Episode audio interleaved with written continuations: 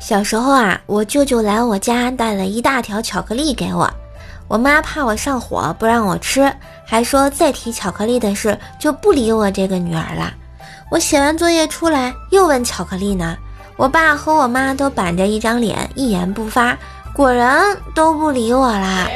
我怕他们生气要揍我，做了个鬼脸逗他们，然后他们嘴里喷出了黑色的巧克力。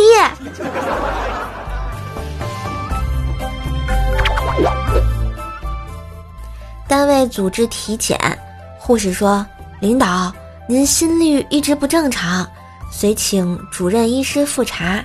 复查后，主任和蔼地对护士说：‘以后把胸前的扣子扣好，可以提高工作效率。’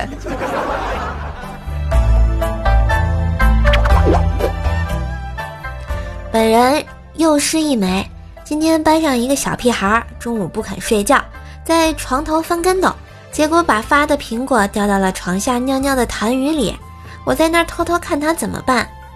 只见他把苹果捞上来，跑到我跟前，很无辜地说：“老师，给我啃啃皮儿呗。”这一刻，我开始怀疑人生，怀疑自己啃过皮儿的每一个苹果啊。